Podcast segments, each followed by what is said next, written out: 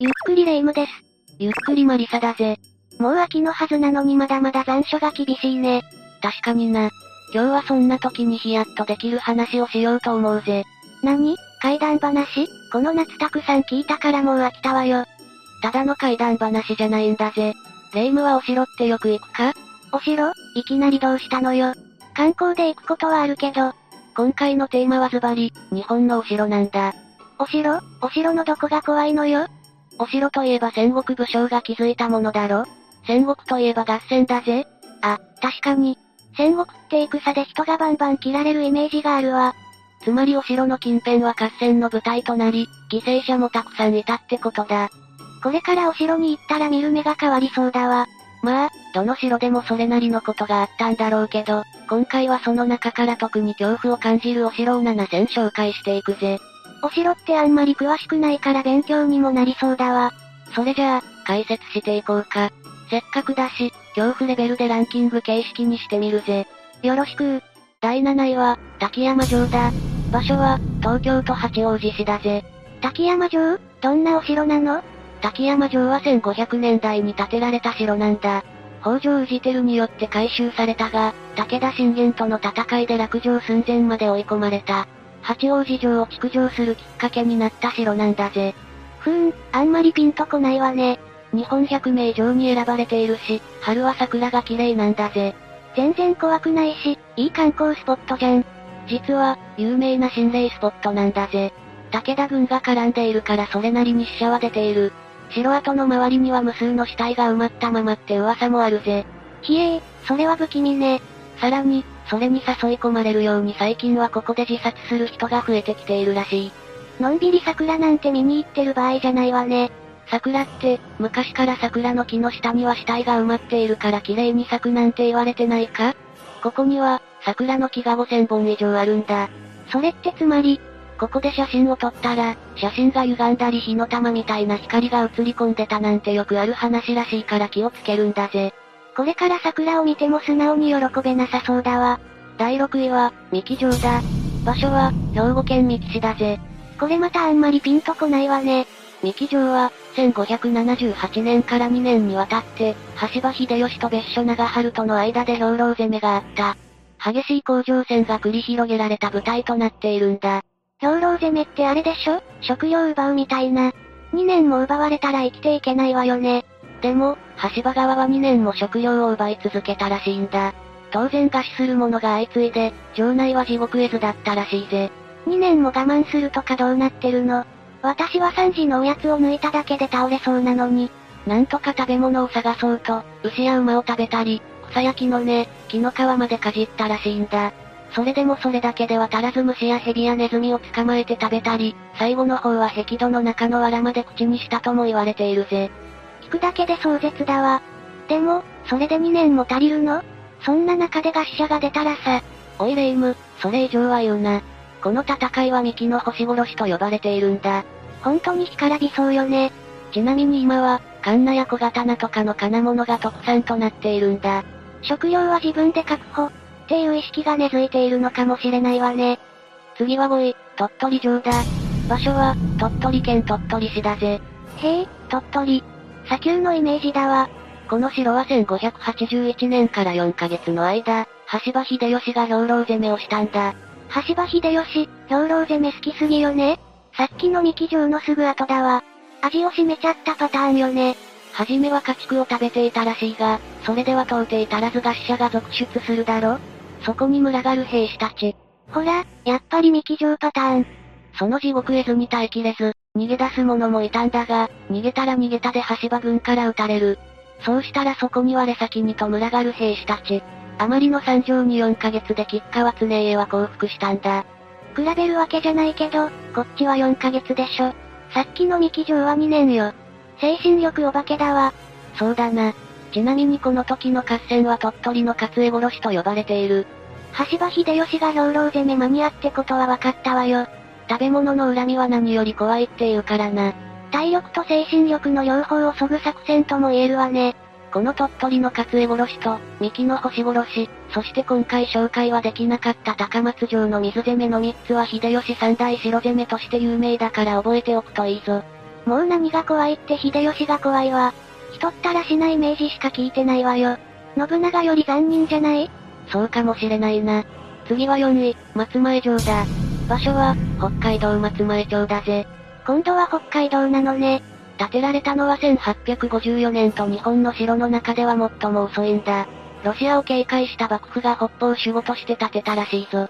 北方領土問題の起源って感じね。ってことはロシア人の幽霊が出るのいや、先住民のアイヌなんだ。松前城の裏手にはミミズカというものがあるんだ。そこにはアイヌの人たちの耳がたくさん埋められてるらしいぜ。ガチのミミズカじゃない。アイヌの人たちから領土を奪いたかった幕府は見せしめとして耳を落としたんだ。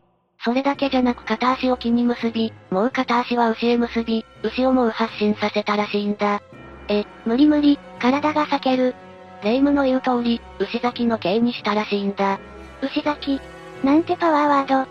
想像しただけで痛いわ。今でもいたずら心で松前城を訪れると、敷地内に入っただけで耳や全身に激痛が走ったりするらしいぜ。アイヌの人たちの怨念ね。次は3位、九戸城だ。場所は、岩手県二戸市だぜ。東北地方ね。怖い城は全国にあるのね。ここは豊臣秀吉最後の合戦の場所だ。秀吉と聞くともう嫌な予感しかしないわ。今回は何攻めなの焼き討ちかな水攻めの次は火。ポケモンの属性みたいだわ。秀吉はこの九戸城を落とすべく、城に残っていた南部一族を斬首した。それだけじゃなく、四方から火をつけたそうなんだ。えっぐ。さすが秀吉、やることがえぐいわ。 1995年に九戸城の二の丸で穴の中から、20から40代の男女の人骨が20体弱見つかったらしいんだ。この人骨は全て頭骨を失っていたから、言い伝え通り斬首されてたことが分かったらしい。そんな歴史の発見者にはなりたくないわちなみに九戸城を落としたことで秀吉は天下統一に成功したんだ。新たな犠牲者が増えなくて本当に良かった。第2位は、姫路城だ。場所は、兵庫県姫路市だぜ。そこはどんなお城なの霊夢はお菊さんって聞いたことあるかお皿が1枚、2枚、1枚足りないってやつでしょそうだ。それの舞台は江戸時代の番長皿屋敷として有名だが、その言い伝えが生まれたのが室町時代にあった晩秋皿屋敷と言われているんだ。どっちも皿屋敷だし、名前も似てるわね出てくる女の幽霊もどちらもお菊さんなんだ。偶然の一致とは思えないな。ちゃんと姫路城主という書物にお菊さん伝説のことも残されているんだ。でも屋敷ってどういうことお城じゃなくない姫路城主となった小寺則元の中心、絹笠元信の妾がお菊だったんだ。そして則元の家臣の家臣に、皿をなくした濡れ衣を着せられた。姫路城内の屋敷に連れて行き、殺した後、井戸に投げ込んだと言われているんだ。いや、ややこしい。なんでお菊さんが殺されてしまったのその時代なんてのは家臣も平気で上司を裏切るからな。腹の探り合いに巻き込まれたんだろうな。何も井戸に突き落とさなくてもいいのにね。証拠隠滅を図ったんだろうな。だけど、それからというものの井戸の中から皿を数える女の声が聞こえるようになったそうだ。怖いわね今の時代じゃなくてよかったわ。それが、今でも姫路城内にはお菊井戸という名前で残されているんだ。ひえー、そうなの。井戸の近くにはお菊さんを祀ったお菊神社まであるぞ。今でもお菊さんはそこに夜な夜な出るのかなどうだろうな。自分を祀った神社を作ってもらったことで供養はできているのかもしれないな。でもあの有名なお菊さんの井戸が今も実在しているなんて怖いわね。最後の第1位は、八王子城だ。場所は、東京都八王子市だぜ。最後は東京、しかも八王子なんてまあまあ都会よね。ラストも秀吉のエピソードとなるぜ。秀吉多すぎ、絶対戦国武将の中で最強武将だわ。 1590年に加納一案ら家臣と農民たち、約3000人が守る八王子城を秀吉軍が奇襲したんだ。あっという間に八王子城は落城となったんだ。ふーん、秀吉にしては普通よね。城主は北条氏輝だったんだけど、この奇襲時は不在。つまり側近たちも不在ってことになるよな。落城させて、城に残っていた人たちを斬首し、北条軍の前に並べて式を下げさせたらしい。いよいよ秀吉っぽいエピソードになってきたわね。それで、まだ斬首されずに残っていた城内の人たちは、その状況に追い詰められた。そして、城内に流れている滝に次々と身投げをしたと言われているんだ。そりゃ、斬首した首を整列されちゃうね。滝に身投げをした人数があまりに多く、滝の水は3日未満地で赤く染まったという言い伝えが残っているんだ。想像するだけで血生臭いわね。そんな凄惨なことがあったから今では有名な心霊スポットとなっているんだ。この八王子城のエピソードはアニメ、レッドデータガールでも登場したくらい有名なんだぜ。へえ、全然知らなかったわ。メディアにも多数登場している有名な霊能鑑定士が現場に行ったんだ。すると、確かに武士や着物を着た女性の霊がたくさんいたらしいんだ。わあ、やっぱいるのね。だけど興味深いのがそこにいた霊たちからは敵意などは一切なく、とっても穏やかなものだったらしいんだ。そんな目にあって穏やかでいられるとかなんなの霊なの仏なのもう霊自体は成仏していて、そこに残った残像のようなイメージらしい。残像でもまだ姿が見えるってことは、もともとはよほど強い怨念だったんだろうね。ま、そういうことだろうな。